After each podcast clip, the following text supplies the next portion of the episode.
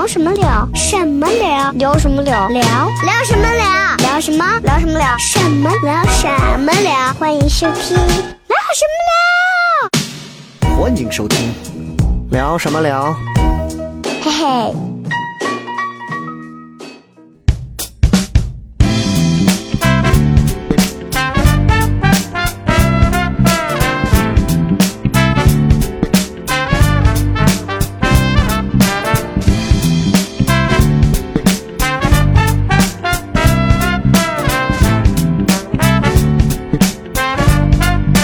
Hello，各位好，我是小雷啊。这个又真的有半个月的时间没有更新任何的节目了，然后大家一直在后台私信我，然后留言说怎么不更新呢？然后各种啊，我想给大家先解释一下，就是第一呢，这个节目啊聊什么聊呢，是一档我目前为止还是我一档个人在做的一档这个节目，它并没有一个很固定的一个更新时间，正常情况是每个周一，但是。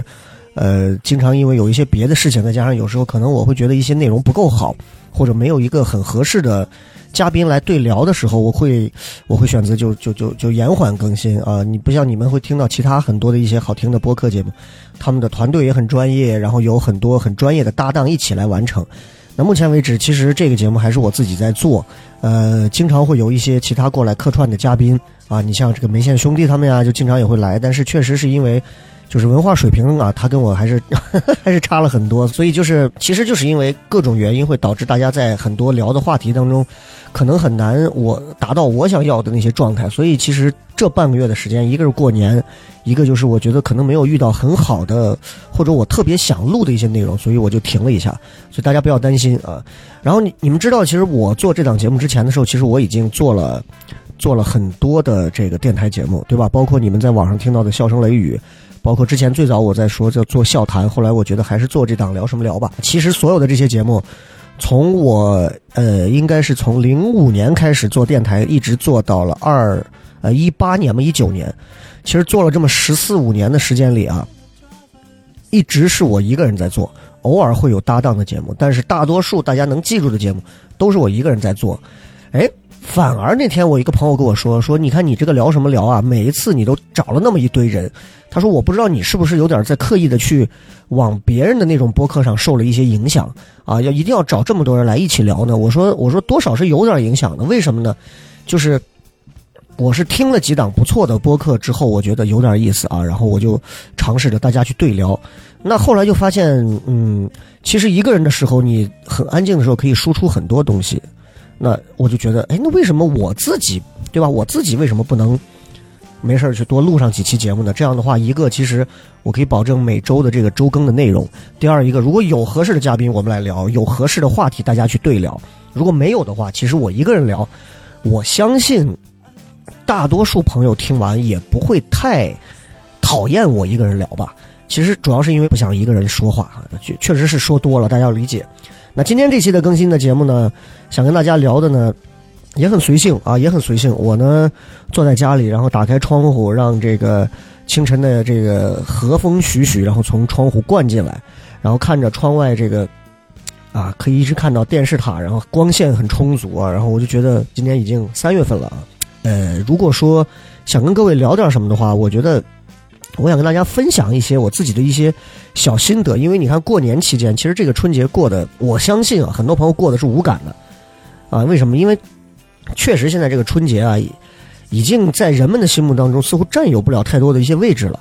所以呢，很多朋友其实是借着这个过春节呀，其实是想给自己埋下一个新的一个希望啊。所谓的希望呢，就是我希望，哎呦，过了这个节之后下来，我希望二零二一年我能如何如何如何如何。其实你会发现，我从哎呀零几年开始做节目的时候，每年春节都在跟大家去讲说，哎，希望大家明年可以如何，后年如何。其实你会发现，那些能改变的人一直在变，那些改变不了的人。他就是改变不了，这样他没有用，他就是改变不了。所以，呃，我想今天就跟大家随便聊一聊。今天也没有什么嘉宾，既然是要过了新年了，已经到了二零二一年了，那其实跟去年相比的话，日子已经好过不少了。比方说，去年的这个时候已经是严禁外出，已经开始是全民禁足了，不允许出门了。可是今年三月份，大家其实已经发现没有那么强的那么压力啊。但是其实你看，国外还是很很惨啊，还是很惨。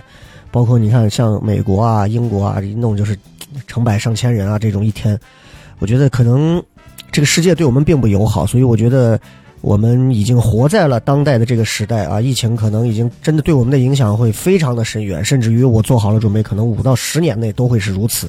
我们要和口罩为伍啊！今后不光是内衣内裤，还要戴口罩，这这很麻烦的事情。可是呢，我觉得有些东西呢，它是不会变的，就是我们要我们要接受我们现在活在了这样一个时代。所所以，我觉得很重要的一点就是，我希望在新的一年里，所有在听这档节目的朋友能够有一些。简单易行的小习惯，然后有一些，呃，力所能及并且效率奇高的一些小的一些，嗯，从微小处可以去改变的一些小方法，我觉得这些东西很重要。我今天是以一个。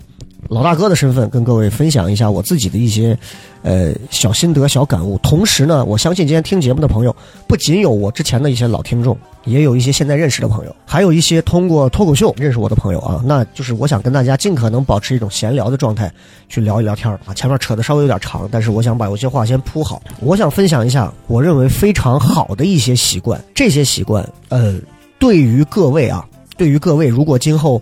不管是工作还是说有一些年轻演员，大家去做脱口秀，我认为是有一些小帮助的。不管是你在做这一行还是做其他行业，其实都是有一点用。这也是我个人三十八年的经历的一些心得。比方说，一定是先去做你觉得是那件是最重要的事情啊。就是有句话，应该是很多朋友应该可能也经常听过这句话，说为了不思考，我们事儿什么事儿都能做得出来。有这么一句话，你仔细想想这个话，你觉得这很愚蠢？怎么会有人为了不思考，就什么事儿都能做出来？真的有人，你知道，就是我们身边总会有那种人，就是他为了避开那些困难的、需要消耗他的脑细胞的呀，或者消耗他能量的一些事儿的时候，他们会做什么呢？周边的一些琐碎的一些不重要的那些其实很扯淡的事事儿，然后让自己沉浸在哎呦，我今天一忙了一下午，我今天特别忙啊啊，我今天特别就是你知道这个，我一直在努力，我一直在做，我很辛苦这种幻觉里头很多啊，很多很多。其实你可以管它叫拖延症，真的有很多。你看我们之前我给我们糖蒜的演员，我布置了一些创作段子的作业，然后有人交的很快，第一时间啊按点儿交。有人到最后就是我已经到了最后的那个最后期限了，交，啊，有你看，包括其实有很多人，如果让你去写一篇稿子，让你去写一个段子，可能你需要让你下午去创作。其实他，比如说下午五点交稿，他可能从早上起来他就开始玩手机，不知道写啥，他就逃逃逃，一直逃，逃到什么时候呢？逃到下午四点半，不行了。五点了，还半个小时怎么办？那我赶紧写啊！坐那吧唧吧唧吧唧，写了一堆很扯淡的东西，然后说：“我今天，我从早上开始我就努力的写，可我真的写不出来。”我这么几年，我真的见了不少人在讲这样的理由，在搪塞于我。但说实话，对我来讲无所谓，因为，嗯，我毕竟不是一个说是就是像是那种企事业单位的，我要我要天天给你发五险一金或者干嘛，我对你没有那么高的诉求，因为给你发了那么多的工资，对吧？我就会笑一下，我就觉得 OK 了，那你，你开心就好。所以很多人就是有这种情况啊，就是他不知道先去做那个很重要的事儿，就是你会发现这样做是解决不了问题的，对吧？他解决不了问题，他会让你陷入到一种一种一种更可怕的一种状态里。各位可以去百度一个词汇，这个词汇叫帕金森效应。这帕金森效应是什么意思呢？不是帕金森这个疾病啊，就是你你一边一只要想到忙你就开始抖，不是那个意思。什么意思呢？是说帕金森效应就是不断的你去把那种真正重要的事情往后放，往后拖，一直拖，拖到没得拖了，移到不能移了，啊，挪到不能挪了。然后怎么办呢？实在逼无可逼、忍无可忍、再无退路的时候，闭上眼睛，哎呀，just do it，一口咬下去，就这个感觉。就就咱说的俗一点，就现在我我告诉你，今天晚上，今天今天之内你必须得吃屎，你忍着不吃。哎呦，白天不吃，晚上不吃，到大半夜了，就到点了，你不吃我毙你怎么办？闭上眼睛，吭哧啃一口。那你为什么不早早就吃呢？就这么个意思。所以其实这样的话，就是当你陷入到这种所谓帕金森效应里头，你会你会陷入到一个很可怕的一个后果，就是。对于占了我们生活重要性，比如说只有两成的事情，那你可能会花了将近八成的时间去完成它。但对了，那对那些就是，比方占了我们八成的一些很重要的事情，但是你们只用了两成的时间去完成它。这也是我一直在给很多我们的在我们糖蒜做演出的演员一直在给他们灌输的一个观点，就是勤奋努力，勤奋努力，要非常勤奋，非常努力啊。就是在这儿，我我我不是在吹捧谁，或者是在怎样啊？我是我做每个行业，我都有一些标杆的人物啊。当然，我从来不觉得我是这个行业的标杆，不管是做在陕西做电台电视，还是说现在在做单口，在全国范围内，我觉得优秀的人比我优秀的人太多了，太多了。但这些优秀的人，他们每个人呢，都有各自的风格和天赋。有一些人呢，我也能拼一拼啊，凭我的天赋。但是呢，有一些人是凭借他们自己的努力，这个非常重要。比方说，跟我关系非常好的，现在也是做播客的，呃，你像单立人的石老板和教主这两个人啊，因为我们私下关系也都不错啊，我和石老板互相称对方为父亲啊，我和教主关系也非常好。就是我从他们两个人身上，我我很我很欣赏这种很有才华的人，我会愿意和这样的人去交往，成成为朋友。这是我个人的一个从从我大学毕业之后就会有的这样的一个心理的执念，就如果这个人没有才华，而且他很懒，而且还。耍心眼，我就不愿意跟这个人去聊，即便这个人对我特别的好，然后很多人就会觉得我很清高，其实真不是这样。我更愿意去和那些让我觉得很佩服的，在艺术才华、天赋方面，让我觉得我我可能比你不了不了的一些人啊。你比方说石老板和教主，我觉得就我我听过他们两个人这样一个事儿啊。石老板这个人呢，我听他身边的人讲过，说是他这个人的时间呢。对于时间的这个观点啊，他时间的这个这个管理啊，他非常有自己一套。比方说，他一定是每天很早就起来了，应该是七点吧，我也不知道啊。就是石老板，你听到父亲，你听到这儿，你就可以纠正我，我我忘了。但是，他就是说，他每天会会找到自己创作段子的最高能的一个时间段里头，在这里集中的去创作段子，然后呢，呃。其他的时间，该午休的时间会去午休，在下午的某个阶段他会做什么？我觉得这是一个人对于时间和自身非常好的一种平衡，他找到了这个平衡。教主是另一种啊，因为这新东方这种，真的就是我的天，就是就是啊，就跟抽了大烟似的这种亢奋式的这种管理的这样的一个体制下出来的一个老师啊，你说他其实他身上他迸发的能量让我一直觉得还挺厉害的，所以你会看到他身上。当他要做一个事儿的时候，他会很快做。这为什么他能写六个、五到六个专场了吧？四个、五个。当然了，不一定每个段都好笑，但是我很佩服他的这一点，就是我会对自己的内容有洁癖。比如说某个内容我讲不下去，我就不讲；不好笑，我就不讲。但实际上，观众并不要等到你觉得好笑了才愿意听，那个时候可能已经错过了很多啊。就我们说这个很多年前就在讲一个迭代时代的这个话，那哎。教主就做的很好，这一点上，我觉得其实我们很多人应该向优秀的人去学习啊，去学习。你们也应该向我学，学什么呢？就是你看，我现在一个以前这么清高的人，现在也在学，就是也在学着去改变，让自己变得谦虚起来啊。当然了，如果我在微博上跟你们说话会撞到你们，请你们无所谓，不要在意。为什么？因为因为微博上那是网络上的一套玩法，我在现实生活里还是比较谦逊的。OK 啊，这是扯闲淡，扯回来。所以这就是会发现有很多人就会是，真的是把生活里头。百分之二是很闲着没有意义的事情，他花了将近百分之八十的时间去完成，啊，或者一天里头可能百分之九十最重要的事情，他花了百分之十的时间完成，却用百分之九十的时间去完成了百分之十没有意义的事情。所以你看，在很多的这个时间管理方法里头，经常有各种各样的时间管理大师、时间管理教材书籍啊，有这么一个方法，我觉得很有意思。这个方法大家可以在很多的管理书籍里头找到，叫做 Eating Frog 吃青蛙，什么意思呢？很好玩啊，这个这个说法很有意思。吃青蛙，你仔细听，他为什么叫吃青蛙？他说每天，当你开始你一天的这个事物的时候，你先做那个最重要的、最麻烦的。你说我哪个是我最重要、最麻烦的？记住，让你感到恐惧的那个就是。比方今儿一天，哎呦，我最不想做的那个事儿就是要写财务报表了。我怎么写？先写它，先写它，啊，一定是这样。那。这个跟吃饭不一样，很多人说吃饭我把好吃的留到最后，先吃难吃的，那你还有什么胃口是吧？做事是这样，开个头，哪怕你做不完这个让你觉得恐惧的、麻烦的、重要的事儿，它会让你不至于虚度这一天，因为你一天都在挑战这件事情。你比方说，我今天要写个段子，我今天死活，我告诉自己，我今天死活我要写这个有关呃喷网络喷子主题的这个段子，我必须要写一个十分钟的段子。明天晚上我开放麦，我要试。那今天这五分钟到十分钟内的段子我怎么写？从早上起来别的事我都不干了，今儿必须我得先写出一个逐字稿，写完逐字稿之后，我再花半个小时时间我去精简，然后我再对着墙我再练，练一遍之后我看还能改，然后我再上开放麦，哎，我不会说放到最后，第二天上开放麦了，哎呦，我在开放麦外头踱步来回去想我这段子该怎么写，这样就很麻烦。所以这就叫吃青蛙。你可以在每天晚上啊做第二天的这个任务清单的时候，你可以想一想，如果我明天就完成一件事儿，哪件事儿是我必须必须立刻就要完成的？哎，那这个事儿拎出来，第二天就完成的。这有一个最大的好处，就是它会让你一天神清气爽。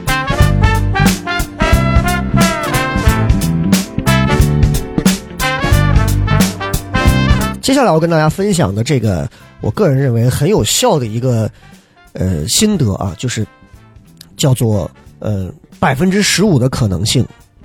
这个百分之十五的可能性该怎么讲呢？那就是首先，我希望各位呢能够学会养成和很多优秀的脱口秀演员一样，养成一个非常好的习惯，随身带一个小本儿，哪怕就是你手机上的各种这个这种记录的这种软件，OK 也可以。那在日常生活里头，你如果遇到一些灵感、想法，看到一些很新奇的工具、方法，或者突然想到一些小项目，你把它汇总放到这儿，然后抽出时间一个一个顺一遍去尝试，看看能不能开花结果。讲到这儿，我觉得有一个东西很好玩，就是很多人应该都在刷抖音，我也刷。我每天我每天刷抖音呢，是嗯，其实是有几个原因要做的。它会让我放松，但是同时我是其实是提着劲儿在看的。为什么？因为每一条抖音里的一些内容，我第一个我在了解最近有什么搞笑娱乐动向，因为它会给你推一些热点的东西。第二一个呢，它会把现在一些好玩的网络上的现在比较时下热门的一些音乐玩法和梗全部扔给我，这个也是我非常重要的。第三一个就是你知道，每一个抖音就像是你翻开杂志上的每一个小豆腐块儿一样。它的内容是没有规律的，当然内在也许是有一些规律，比方说你喜欢美女，他就只推美女，他绝对不会给你推南极洲的企鹅，就这么个道理。但是大多数情况下，这些内容是你会感兴趣的。那这些感兴趣的内容会成为我未来要创作的一个路线，或者是引发我某一个火花的一个灵感的开头，这个很重要。所以这就是抖音上很多人可能就会选择，哎呦，今天看见一个东西好玩，收藏了，但收藏了你再也不看了，就。健身，哎呦，这个健身小窍门，十五天瘦肚子挺好，收藏收藏，我再也不看了，那不行啊！我个人是这样的，我个人呢，因为用微信嘛，那既然用微信的话，我个人有这么一个小心得，就是我的微信里头有一个人是我自己，就我可以打开我自己的对话框和自己对话，那这个最大的一个好处就是。第一个呢，呃，我随时想到东西，我是置顶的，把我自己，我会打到最上面，然后把我所有，比如说最近我要演出，今天晚上演出，今天晚上演出，我要准备讲十二个段子，这十二个段子我会把它分门别类成，呃，六个词，这六个词我就把它记到这个我的微信里，然后发送出去，点到大图，我大概记一下，记住这十二个字或者是六个词，然后好，我就上台去了，我就知道我要说什么。再比方说，我最近想到一个什么好玩的事儿，我觉得接下来今年啊，我还可以做个什么好玩的项目，我会把它大概想法写下来。比如说，我要开个面馆啊，这个面馆呢，我希望它卖的是油泼棍棍面啊，里面最好还有煎蛋啊的，还有一些小菜，对吧？那我把这些创意都写下来，然后哎，时不时我会翻开去看，还有看到一些很有意思的一些、很有趣的一些句子，很好听、很好看的一些东西，我会把它都存下来，存下来之后会去翻，这是我个人的一个宝库，这是我个人的一个东西，所以。比方就说，你看，我相信也有一些人有这种习惯。你那个清单里头，你可以列什么各种，哎，我我要做什么呀？我要干什么呀？我要弄什么呀？其实这就是，这就是计划的，花百分之十五的时间去做做看的事情。就我希望大家在自己的笔记本里给自己一些可能性，但是并不会花各位太多的时间。啊，比比方说，今天今年啊，我给自己写了一个目标，我说今年之内。我要去一趟腾冲，你们也看我公众号和和微博上我发了，我想去趟腾冲。为什么想去腾冲？因为我看了我的团长我的团之后，我我被我被彻底的被征服和吸引进去了。我喜欢那个调调，我喜欢那种，呃，春风和煦，在压抑和焦虑的背后，那种舒缓的东西。我喜欢那种即将大战在即之前的那种悠扬的、轻松的独白。我喜欢那些东西，我喜欢那样的古城的石板街啊！我就想，我就想去。就说白了，人嘛，就是从一个活腻的地方到另一个别人活腻的地方，对吧？那我就给自己写下腾冲。但是今年能不能去呢？也许你可能完成不了，压根儿没有这个结果。可是你花这点时间，它并不会损耗你的任何时间的成本，明白吗？所以，当你在你的本子上写下各种天马行空的想法、计划和各种你想要记录下来的东西之后，它不一定有成果，也可能是白费时间，但是呢，它可以帮助你拓展生活的边界，给你，给你，给你一些不一样的刺激。啊，你哪怕你想哎约炮啊可以，OK 没问题，这都 OK。你只要想啊离婚，OK 好可以。你不管想什么，但是就是你会让自己拓展了你现在现有生活的一个边际。然后呢，你会时刻觉得自己我有一些新鲜的东西可以去探索。我觉得这个是非常非常美好的事情啊。那你看，我们经常会每周去做这个段子工作坊，为什么做这个东西？段子工作坊很重要的一点就是，嗯，每个演员都会记录一些自己的东西，有些记得是垃圾，有些记得是半成品，有些记得几乎是快成为成品了。那接下来的时间，大家坐到一起去碰。哎，我最近想了一个，我想去腾冲。另一个人就说：“那你要去腾冲啊，你最好五月去。”另一个人说：“你要去腾冲啊，你最好先在那个什么什么 A P P 上订什么什么的客栈，那个客栈非常好，是不是？大家一碰，会帮助你把边界更加的去具象化和落实它。我觉得这也是一个很有意思的活动啊。所以我我给你一点我的小建议，就是。如果你的工作枯燥乏味，或者你认为你试图要改变自己现在的阶段的状态，在你做最重要的事情之外的时候，每天呢，再抽出一点时间，去尝试一些新的、陌生的一些事物，去拓展你的生活圈子和认知的圈子。那可能你的生活的目标啊、使命感啊，和你生活接下来要给你带来激情的东西，也许就是你上厕所的时候突然哎。不经意的一瞥看到了某个东西，写下来之后，就这个东西带给你的，它就是我们说的百分之十五的可能性啊，这点很重要。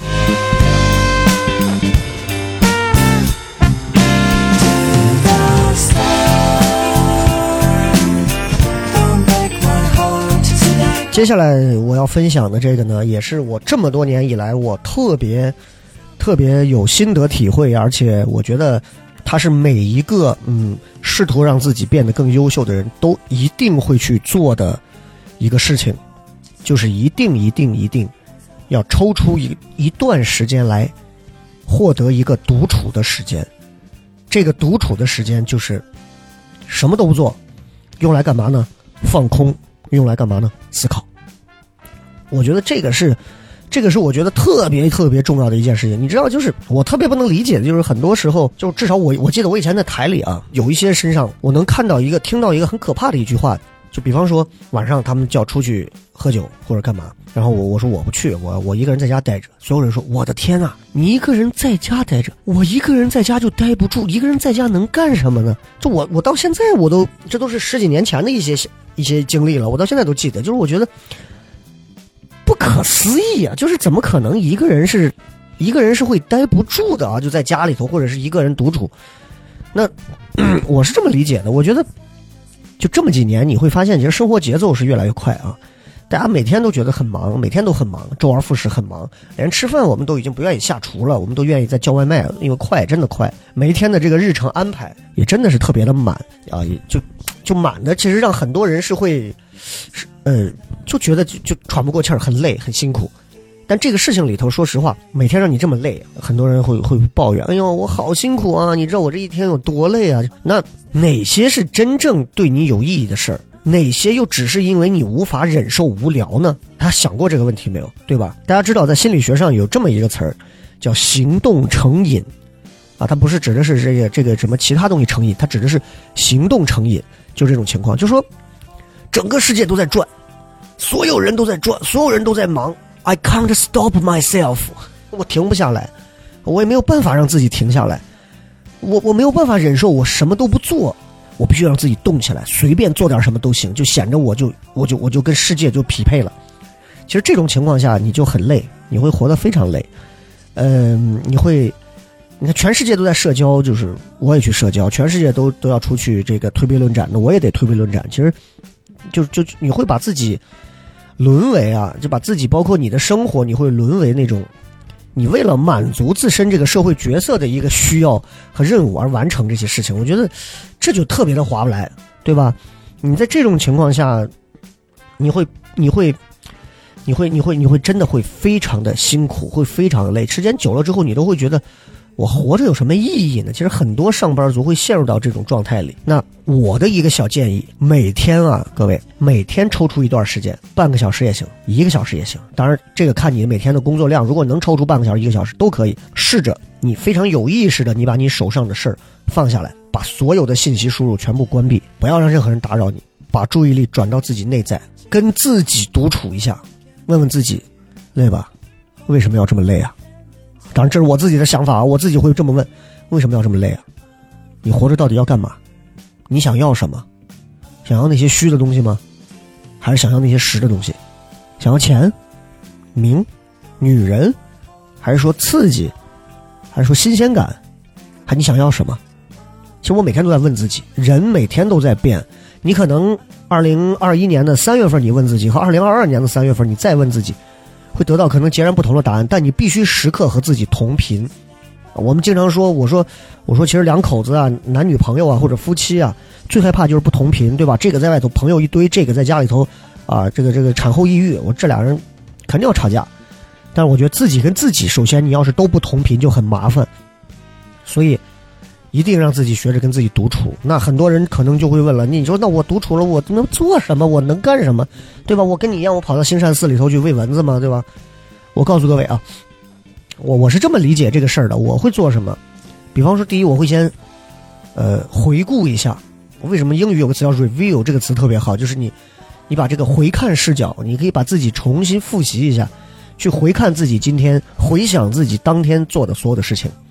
你可以想象一下，或者这个阶段你做的某些事情，想象一下我的目标是什么，你的远景是什么，这个非常重要。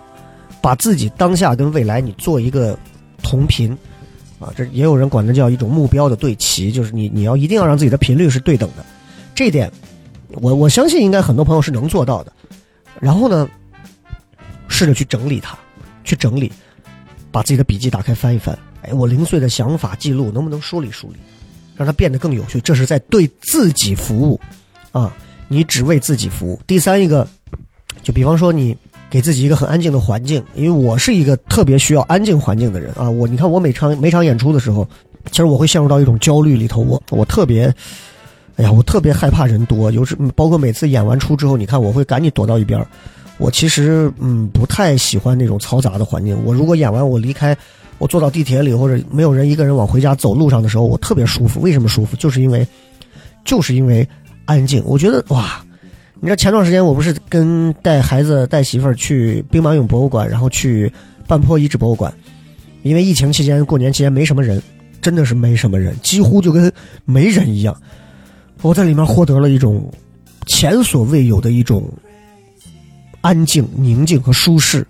让我觉得就是，哦，这他妈才叫旅游啊，对吧？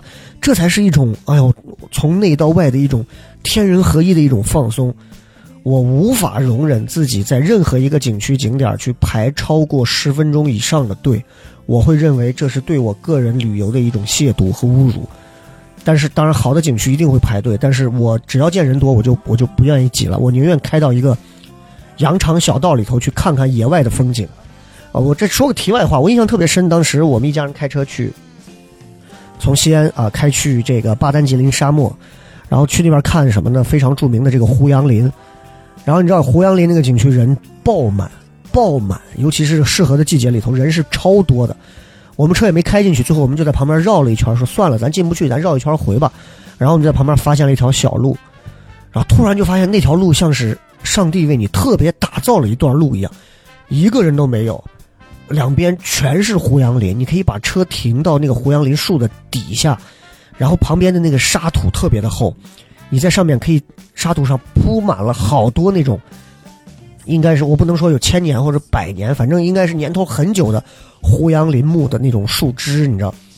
然后你们你们如果看我在家有时候直播的时候，我身后会放一个那个树杈，那个就是一节子已经掉落的没有人要的一个树树枝，我就把它带回来了。我觉得哇，我觉得。好爽！所以各位，如果你们想要独处的话，而且你真的喜欢安静，我真的建议各位可以去选择一些，呃，刻意的去选择一些安静的地方，啊，就包括我，我以前还去过像烈士陵园这样很神圣的地方。但是呢，就是并不代表说各位平时里我们不能去 KTV 聒噪唱着歌，去夜店里头去去去嗨一下，不是不可以的，啊，我觉得人是一种需要不停去调停和平衡的一种生物。然后呢，你你你，当你独处到这个阶段之后，我觉得你接下来就要把你认为你最近会有压力的事儿，啊，焦虑的事儿，一条条写下来，理性的去分析去判断。你比方说，哎呀，我在抖音上发了一条抖音，好多人在骂我，我怎么办？我一个人安静的时候，我就会想，你像去年好多陕北的这些陕北当地的一些根本他就不明就里的一些啊脑残喷子就开始私信你骂你，我我当时还有点不爽。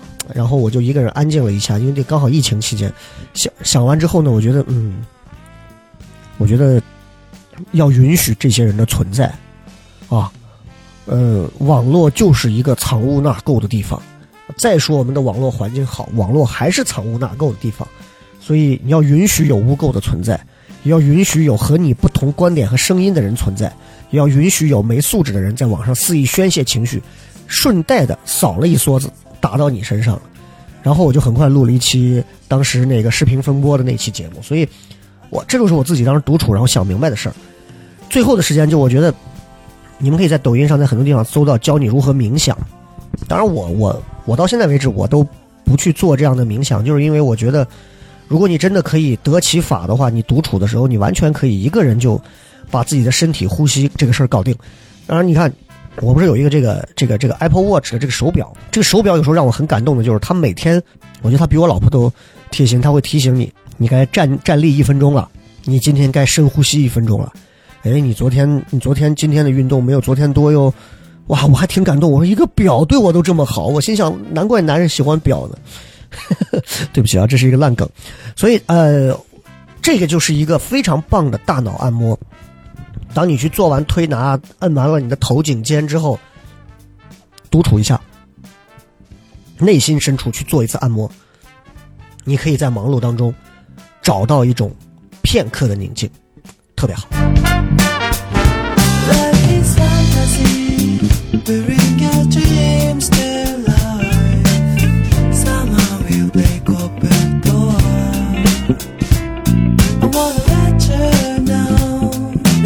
接着说我的另一个建议啊，我另一个新年建议是这样的，就是，嗯，我觉得我这几年其实，嗯，整个的一个进步变化还是挺大的，挺大的啊。包括我以前从做主持人到我这几年做了脱口秀，在西安，我觉得成长最快的几年，应该是从去年到今年。为什么是这么说？因为从辞完职、疫情之后复演开始，经历了一堆乱七八糟的事儿，然后终于稳定，然后票房也是非常好啊，销售情况也是一路高歌的情况。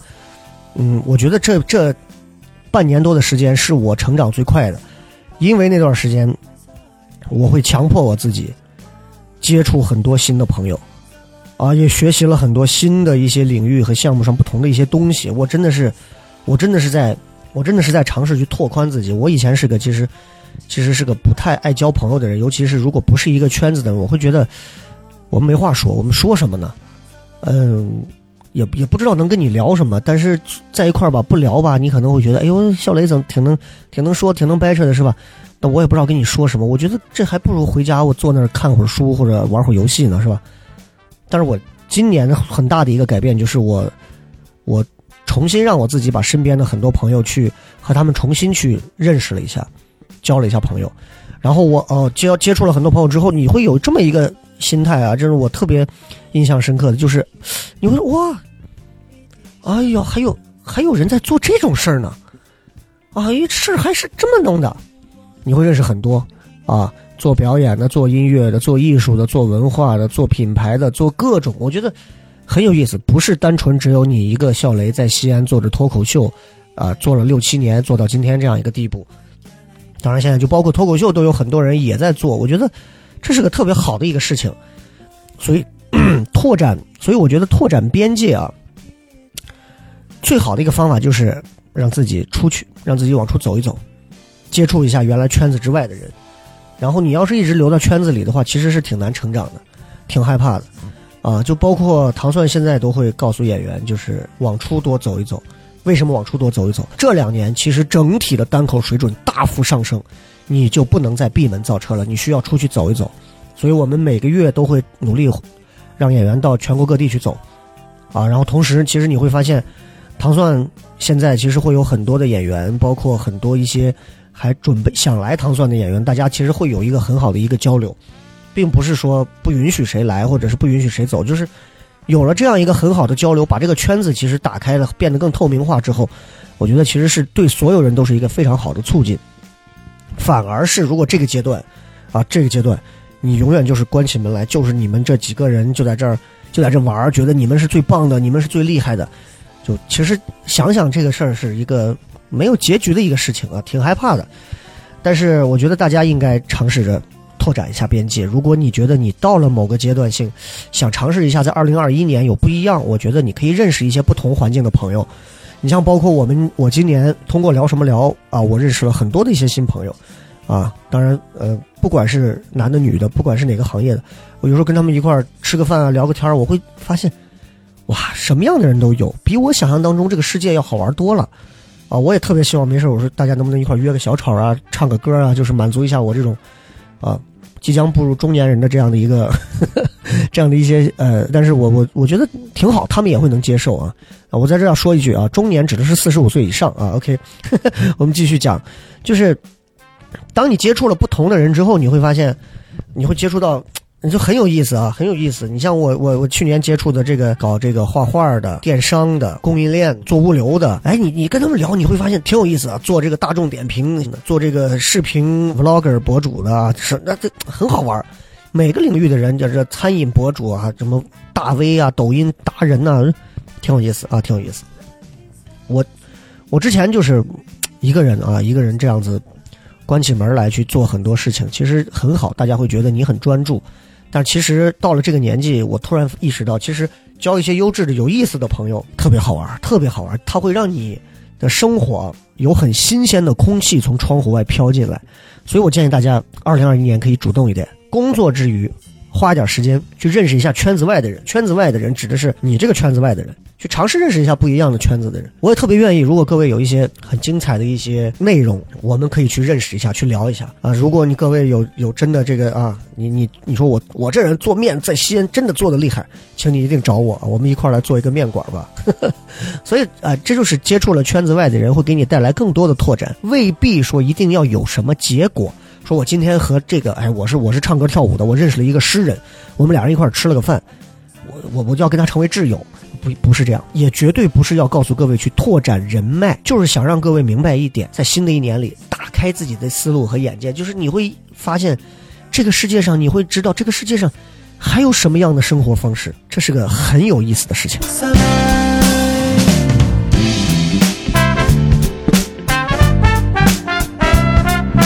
再跟各位说一个小建议啊，这个建议呢，也是我觉得，我觉得是一个老生常谈，但是我得跟各位提及的建议，就是就是身体，就是身体啊！你看今年其实很很难受的是，你看好几个明星就是年底的时候啊，春节前后去世的，吴孟达呀、赵英俊呐，对吧？都说是熬夜啊、肝癌啊，各种情况啊，反正这个情况很很很常见啊，但是。我们永远不知道未来的那天，我们是因为一个什么样的疾病而走的，我们也永远不会知道我们何时何地会离开这个世界。但我们唯一知道的是，我们一定会离开这个世界，只是早晚问题而已。我以前嗯，在节目上，我记得很早以前的《笑声雷雨》的节目上，我举过一个例子，我说，我说其实你这么看人生，你就会发现，人生其实你哪有那么多的想法呀？专注的把自己活好就很难了，我们就像是流水线上的罐头，密密麻麻的罐头，罐头的尽头你就要掉到这个箱子里，然后会被打包，那这个尽头可能就是我们的尽头，再从流水线的这一头走到尽头，掉落到箱子的中间的这个过程就是人生。作为一个罐头，你还能做什么？其实你这么想来，你就会发现，好像能做的事儿很多也不多。而且不管多少，似乎也都没有什么太大的意义。但是归根结底，我们希望自己的生活好一点，希望自己的身体好一点。呃，我记得之前有一个电影，这个电影叫做《那个男人来自地球》，是我特别喜欢的一部这个科幻电影。之所以说特别喜欢，他用了一种一万美金的小成本，打造出了一个用丰富的台词信息量，呃，打造出了一个很棒的一个悬念。我觉得特别好，它里头这个有一个教授就讲到说，说人类其实的这个平均年龄啊，可以活到一百九十岁。之所以我们现在可能七八十岁、八九十岁都不在了，甚至五六十岁就不在了，其实是因为人类是死于慢性中毒啊，空气、水还有各种食物带来的对身体的侵蚀。我我我不懂啊，我不知道这个说法成不成立，但是从某个角度来讲，我认为它是有道理的。它就像我们家买了一个饮水机，这个饮水机刚开始特别好，但是因为我们家的这个水质，比方说自来水不是很好，时间久了之后，这个滤芯儿包括它整个的内壁都会。有水垢，再时间久了之后，这个这个这个这个饮水机就会开始变得老化。其实你看，饮水机如果它在绝对干净和纯洁的水的面前，饮水机应该是没有什么问题的。但是就是因为各种的污染会导致，所以很多人会觉得污染这个事儿不严重，其实很严重。说回来，真的没有什么比身体更重要了。尤其到现阶段，你会发现，你能跟朋友坐到一个阳光明媚的一个咖啡馆里头谈事儿的前提，是因为你的身体好啊，你没病没灾的。我们工作是为了更好的生活，这点一定要搞清楚。我们工作一定是为了更好的生活，我们是为了挣更多的钱，提升生活质量，不是生活是为了工作啊。所以，如果你的工作让你每天非常的疲惫，让你没有时间也没有精力去跟自己独处，甚至说让你变得你只知道就是工作、行动、行动、工作，你也不去思考、不去想事，每天就像一个像一个像一个这个空壳一样，那我觉得你该想想，就是这真的是你想要的生活吗？对吧？监狱里的服刑人员可能都会比你要丰富一些你的生活内容。诚如我刚刚说的，就是身体其实就是一个机器，一定会磨损，得好好的保养它，降低身体的负荷消耗才行。怎么做呢？我觉得简单的技巧就不说了啊，这饮食啊，是吧？睡眠呢，休息啊，运动啊，不要熬夜呀，别吃烫的食物啊，不拉不拉呀，对吧？啊，我我其实是一个挺爱熬夜的人，我经常有时候晚上两三点、三四点，甚至五六点。我才睡，当然我很多人就啊，你这么晚睡，你这伤当心身体啊！我第二天下午五点起，就是我不管怎样，我一定会保证我的睡眠时间是够的，八到十个小时，一定是睡够的，绝对不会超。呃，那所以就是这个问题就就就其实是迎刃而解的，对吧？你要说我第二天早上我七点半上班，我头一天晚上我扛到四点，那你这就完蛋，对吧？有几个简单易行的小习惯啊，我要先分享一下。第一个习惯就是我去年的时候，三月到四月，你们也看到我在微博上更新了，更新了两呃连更了两个月的视频，就是啊六公里走路第一天，六公里走路第二天，我我在我在我们家后面很空旷的一条路上，我连续走了两个月。那两个月的时间里啊，我通过走路，真的真的是我消解焦虑和烦恼最好的一种快乐的方法。就是你知道，我每天晚上的时候抽一个小时的时间，我会我会定好表。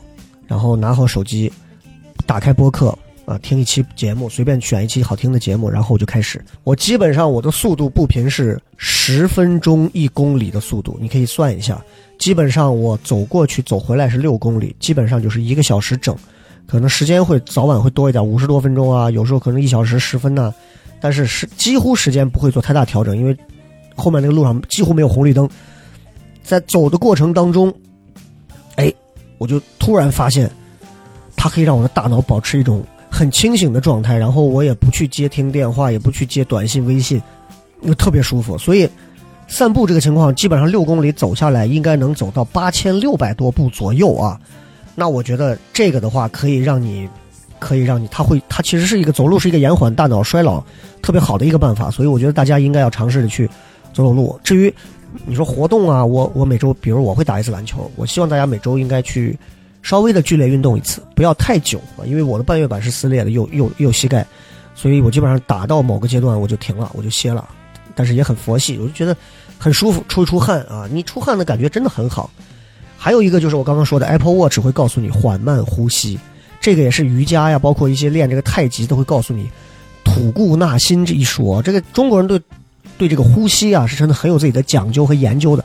他们会认为就是啊，清气上升，浊气下降，吸进的一口新空气，吐出去的是一口浊气，啊，其实就吐出了二氧化碳嘛，对吧？但是你知道，尤其在你情绪波动的时候、紧张的时候、忙碌工作的时候，你去呼吸特别好。有时候你很生气的时候，你其实人是通过，你就你会发现你你好像情绪能平稳一点，啊，这个就是呼吸的作用，所以。开车的时候，或者是干嘛的时候，你可以让自己缓慢一下呼吸。这有一个很好玩的一个段子，这个段子是之前梁冬讲过的。他说：“嗯，他说你看，人一辈子的呼吸的次数是有限的，对吧？比方说，人一辈子只能呼吸一百万次。那既然人的呼吸次数是有限的，你呼吸的不如慢一点。比方说，我每一次我呼吸的时间长一点、久一点，这样的话，其实你就能长寿。我当时听完这个，应该是我，哎呦，这个是我。”十几年前就听到的，我当时觉得这简直是一个太好笑的段子了啊，就非常有意思。所以缓慢呼吸，适度的去走路，偶尔的去剧烈运动一下，OK 的。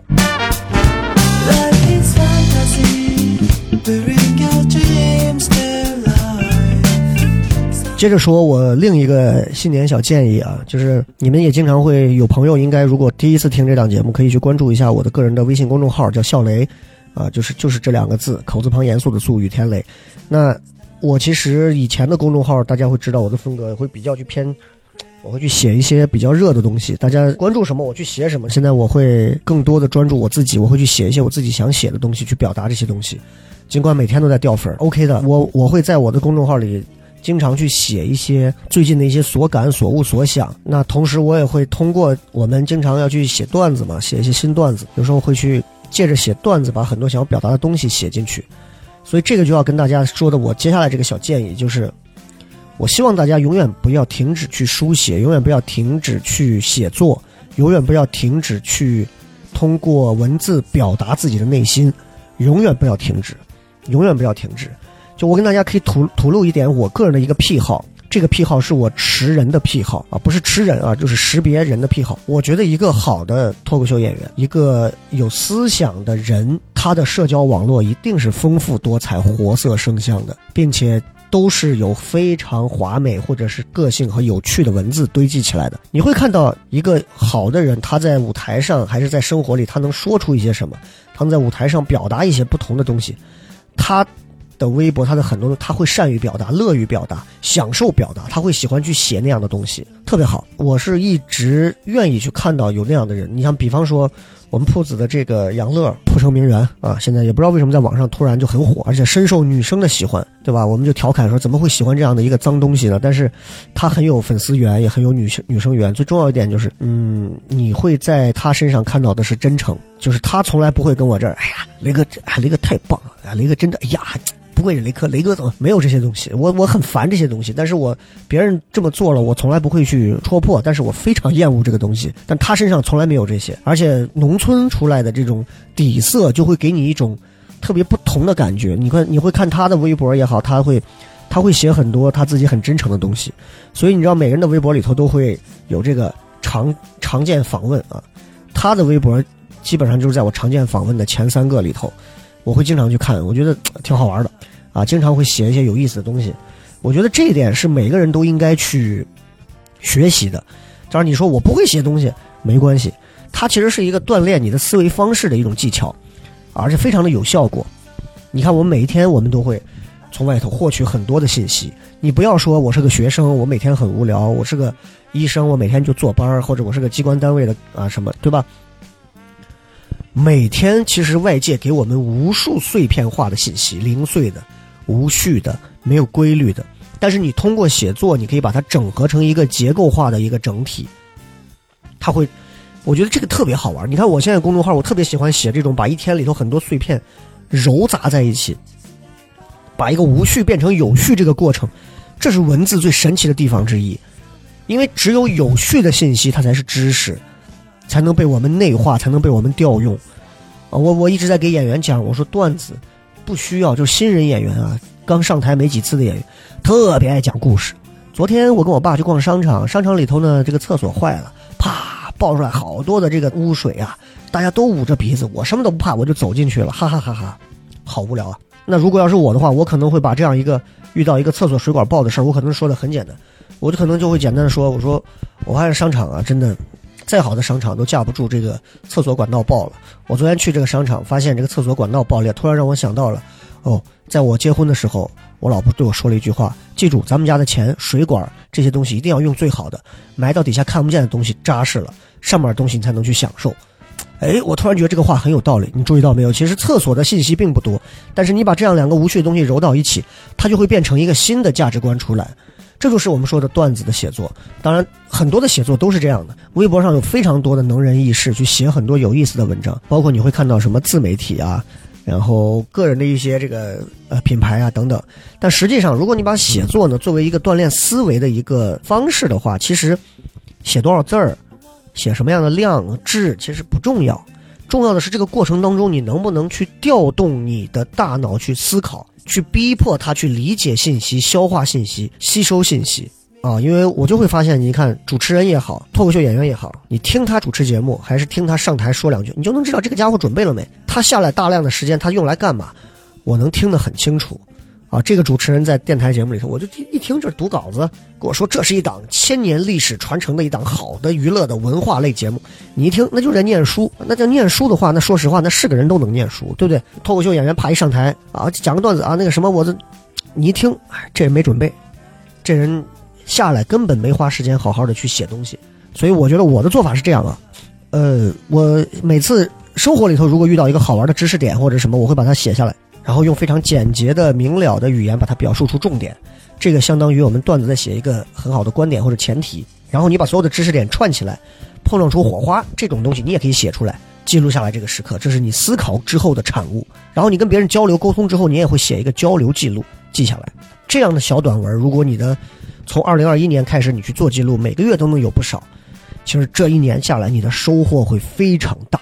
啊，每篇文章可能都不多，时间都不长，字数也不多，可能几百字、上千字了不得了，对吧？那我觉得其实这样这是一个非常好的东西。不要把写作想的那么功利啊，说我我是一个什么著名的网络网络作家，这没没有用啊。绝大多数的网络作家，你那写的看不成啊。我也不是没看过，那这那玩意儿真的是，要不然你就是真的是你你你就摒弃掉一些原则去写东西。然后我我有一段时间，其实我有这种错觉，就是嗯，在公众号啊，我会觉得我写作是为了干嘛？是为了赚那个十万加的，是为了发布的。后来我就刻意的去避掉它。我记得我唯一写过一篇十万加的，就是那次我是刻意的去蹭了一下热点，我写了一个不要把西安叫什么网红这样的一个文章。但我觉得，唉，不好，我我不喜欢写那种东西。我觉得关我屁事嘛，对吧？就我知道老百姓想要什么，可是我我就不想写这些了。我有那时间，我写点我自己不行吗？所以。行之有效、简单易行的办法，尝试一下，可以去写个作。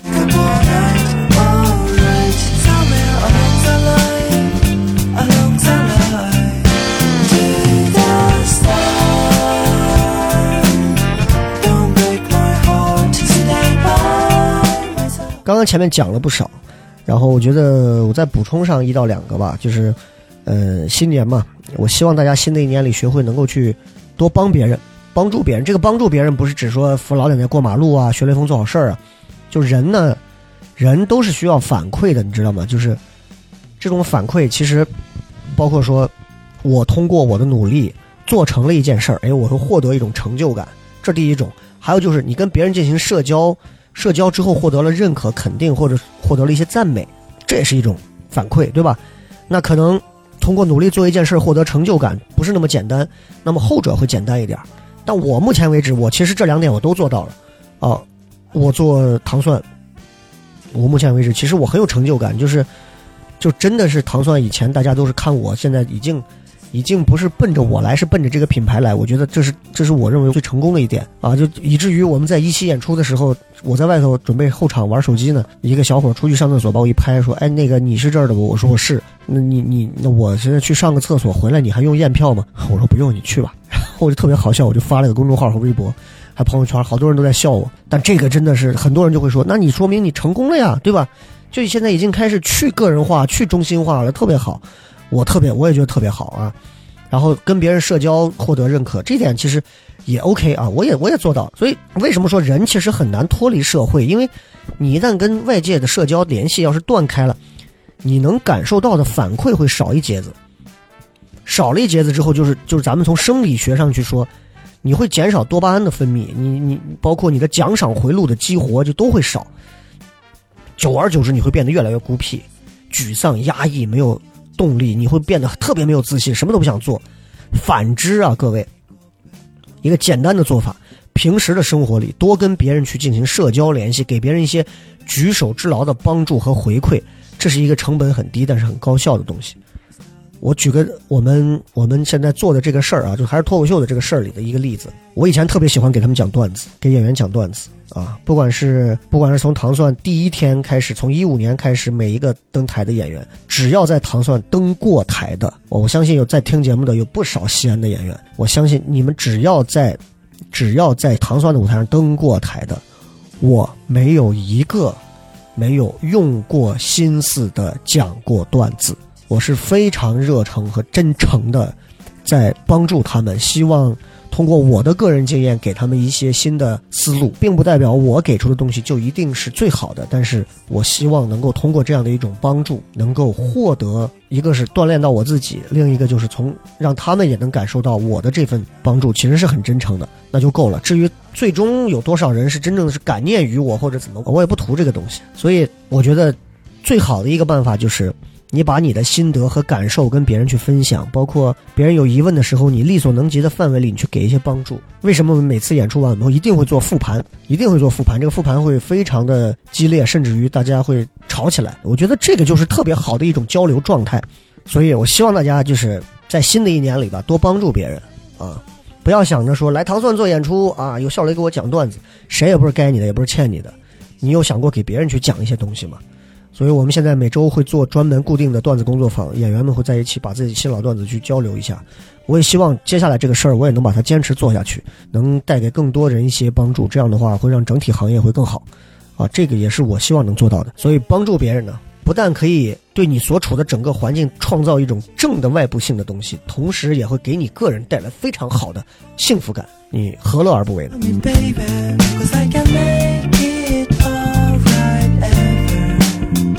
然后我们再说最后一个我的小建议啊，就是我希望在二零二一年的时间里头，各位，这个世界呢格局和秩序变化的非常快，呃，全世界被疫情影响，已经死了上千万人了。嗯，我不知道未来的生活和整个的人类的整个世界还会有什么样大的改观啊，但是我觉得我我不会乐观的去看这个事儿，所以同时呢，嗯。我觉得现在的这个节奏是真的是越来越快，所以我希望大家慢下来，再慢一点，不要着急，对吧？就有时候演员上去说很快，我说你说得快，你是死呀，你这 就不用干嘛着急，急什么呀？早死晚死，反正坟都在前头等着我们，急什么呀？这个世界一直是在 speed up，speed up，speed up，速度是不停的在在在在增的。可是，我觉得我们越是这样，越应该慢下来一点。大多数的人是很害怕被这个世界抛弃的，被外界抛弃的，所以每次朋友圈出现一个红点，我们宁可点掉。我们不停的去刷朋友圈，为了能和我们身边的朋友同步外部环境。但其实，我们总在跟时间赛跑。我们脑子有病的，你能跑得过时间吗？时间已经跑了多少亿年，你都不知道。而且我们如果能突破时间的维度，人类可能就会更那什么。但我们突破不了，我们连光都跑不过。学了一个东西，我们就想着赶紧把它用上，掌握。开始一个事儿就想把它做好。发现一个不足，就想马上把它弥补，对吗？你说对，有执行力吗？有，但是同样也有很多不好的东西。这个时代。很少有人去关注一种持续的东西，都讲的什么爆发？为什么糖蒜今年爆发？所有人都管哎呦，我觉得你们现在真厉害！哎呦，谁能想到你们？哥们儿，我们做了六年了，苦的难的时候没人看到，我在被窝里一个人哭着鼻子掉眼泪的时候没人看到，大家只会看到你票卖的特别好，如何如何。这这个就是很实际的问题，很少会有人关注所谓的生命力，都在讲注意力。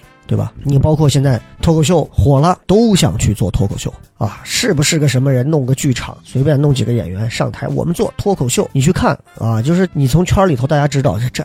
讲的真的烂，可是呢，人家也能收获观众，太好笑了，我从头笑到尾。你去北京、上海看，人现场的那些评价也是太好笑了，我从头笑到尾。有时候你会怀疑，到底这个观众是看过哪一场，他是不是发重复了这个词儿，他怎么哪场都会觉得好笑？反正我后来就明白了，萝卜青菜各有所爱嘛，就这么个道理。嗯，我我是这一直是希望大家能够都去追求效率，啊，但是你知道。在追求效率之前，我我今天要说的建议就是，我希望大家 don't worry，慢一点。为什么？就是慢一点，耐心一点。外界一直给我们那种特别快的东西啊，就是不停的给我们创造、灌输一种当下，你只要做，马上你就可以回报。特别害怕这个东西，特别害怕落实到自己身上。你不管是改变思维模式，还是改变你的行为习惯，其实是需要时间的。慢一点，耐心一点。你把注意力从从外界抓回来，不要让外界的一些信息给吸引了。今天我看了这，明天我看了那个，我呀，我奶茶店不错，我明儿开一奶茶店，后天慢一点，不着急，啊，每一次行动的感觉，每一天的感受，每一次咱们复盘之后的反馈、思考、经验，复盘是干什么？我甚至都不知道，很多演员去参加复盘完之后，是不是一复盘完，大家脑子里就抛掉所有的东西，就该玩了？就我不会，我复盘完之后，我会回去仔细看我当天的演出视频，至少两次以上。两到三次是最基本的，看完之后在里头找到让我非常尴尬的抠指头的地方，我会一定在下次我要把它改掉。所以我希望大家可以稍微的把自己慢下来一点嗯，这个慢也包含很多对于利益和义的一些追逐，不要那么快。就我我发现身边很多年轻人就，哎呀，特别爱追求那种很快的东西。糖蒜做到今天是花了第六年、第七个年头啊，啊，你包括你像石老板他们单立人做到今天。这几个一线演员才终于上了综艺，也是花了三到四年的时间。没有人是一蹴而就的，不是那么容易的事情的。包括效果这样的公司，其实他也不是说立刻啊，说当下钱到了就行。他也是经历了像脱口秀大会一的沉沦，经历了吐槽大会的这个这个被被卡各种各样的情况，才有了后续的持续的不停的这个爆款。所以我觉得大家也千万别因为说看到哎呦脱口秀大会，哎呦好笑。我也想说一说，这就是脱口秀嘛啊，好吧，所以就希望大家慢一点。OK，那今天呢要跟大家分享的就是我个人的一些小经验。刚好今天没什么事儿，我突然觉得，嗯，三月份了嘛，万象更新，已经进入到了一个春暖花开的一个好时节。也希望通过我的一些小经验、小建议，能够给大家带去一些能帮助的东西。如果帮不到什么忙的话，全当我今天佛系了，更新了一期节目。如果能帮上什么忙的话，也不用感谢我，因为帮助你的本身，我也获得了一种进步。然后在这儿呢，还是要特别说一下，买不到票的朋友也不要着急，别去买鲜鱼票。我们已经从六十八涨到一百的原因，就是不想让黄牛有有有这个利益可占。但是在网上还有四五百块钱的票在卖，我觉得特别的差劲儿，特别的不好。也不希望观众去惯这些人的毛病。你们真的有钱，你请我去你家，我给你说嘛。然后，然后还有一个就是，真的不希望大家呃带着过高的诉求来看喜剧。因为每一个单口喜剧演员都是在一边演出一边在不停的进步和学习的过程，并不代表票卖的非常快，这一场的演员的内容质量就完美无瑕，不存在这样的，不存在这样的。我对我们的演出永远是不满意的，包括我自己的演出我都不满意。但是我真的挺害怕观众看了一期吐槽大会，看了两期什么脱口秀大会这样的节目，然后就会拿这个去和线下演出做对比。我觉得这个是非常荒诞的一件事情。你要知道，线上综艺的这个内容是经过了很多个编剧不停的打磨和改良之后看到的一个，就像博物馆里面存放的一个已经非常精美的一个器具了。而线下演出很多时候它会有很多的不确定性在里面，所以这种不确定性其实反而增加了现场感最大的魅力。所以，如果当你真的会学会去看现场的时候，你会去包容他们的不确定性和不完美。你会去包容每一个演员身上活灵活现、很很真实的东西，同时他们并不够让你达到那个给一百分的那样的一个能力的东西。这些我觉得是特别特别好玩的点。嗯，我一直给演员说，我说我们可能永远都不会达到观众的要求，因为观众的要求永远在演员之上。啊，观众看过以后，他就会觉得你就得往那儿演，往头上演，往顶上演。但是实际上，演员的。努力其实每个人自己都清楚，还有很多人会觉得说你们的内容更新太慢了，宝贝儿，你来写写内容。本来我们的内容其实就不会那么快，你就包括北上的很多的脱口秀，上海的很多脱口秀。我上次跟教主聊，上海很多的一些演员，三年前的段子还在讲。他但是你知道上海的观众有多好？他说你知道等等这个老观众能下次抢到票，可能已经三年后了，所以他会发现你的段子更新了。其实他讲了三年。西安的很多观众，他听了以后，他觉得我今天听过这场了啊！你这个笑雷讲了 A、B、C 的段子了，下一次我下个月过来，能不能保证全新的？我保证不了全新的，宝贝儿，我凭什么要给你保证全新的？每一个人的艺术创作都是有自己的周期性的，所以观众一定不要做外行的观众。如果你们真的觉得本地的不好看，你们也没有必要去大肆的吐槽，因为在西安做这样的一个行当做到今天，太他妈不容易了。有时间了，你们可能看过一个北京的、上海的，很多人就会在网上。这和我在北京、上海看的差远了。你们听这个口吻像什么？像不像你们在西安吃了一家什么什么西餐，然后说嘿，这和我在北京、上海吃的西餐差远了。记住，事儿永远会变，但是总有这么一波人会说这样的话术，听惯了就好。希望大家能记住今天我送给各位的一些新年小建议。之后呢，这个聊什么聊，很快会做很多期的更新，也希望大家持续关注。如果各位呢有很精彩的职业经历，还有很精彩的人生、有趣的、精彩的一些可以值得分享的东西，欢迎各位私信我，微博公众号或者是在喜马在哪都可以私信我。然后只要 OK，我请你来，我们一起上节目聊天。我是小雷，这期聊什么聊就到这儿了，拜拜。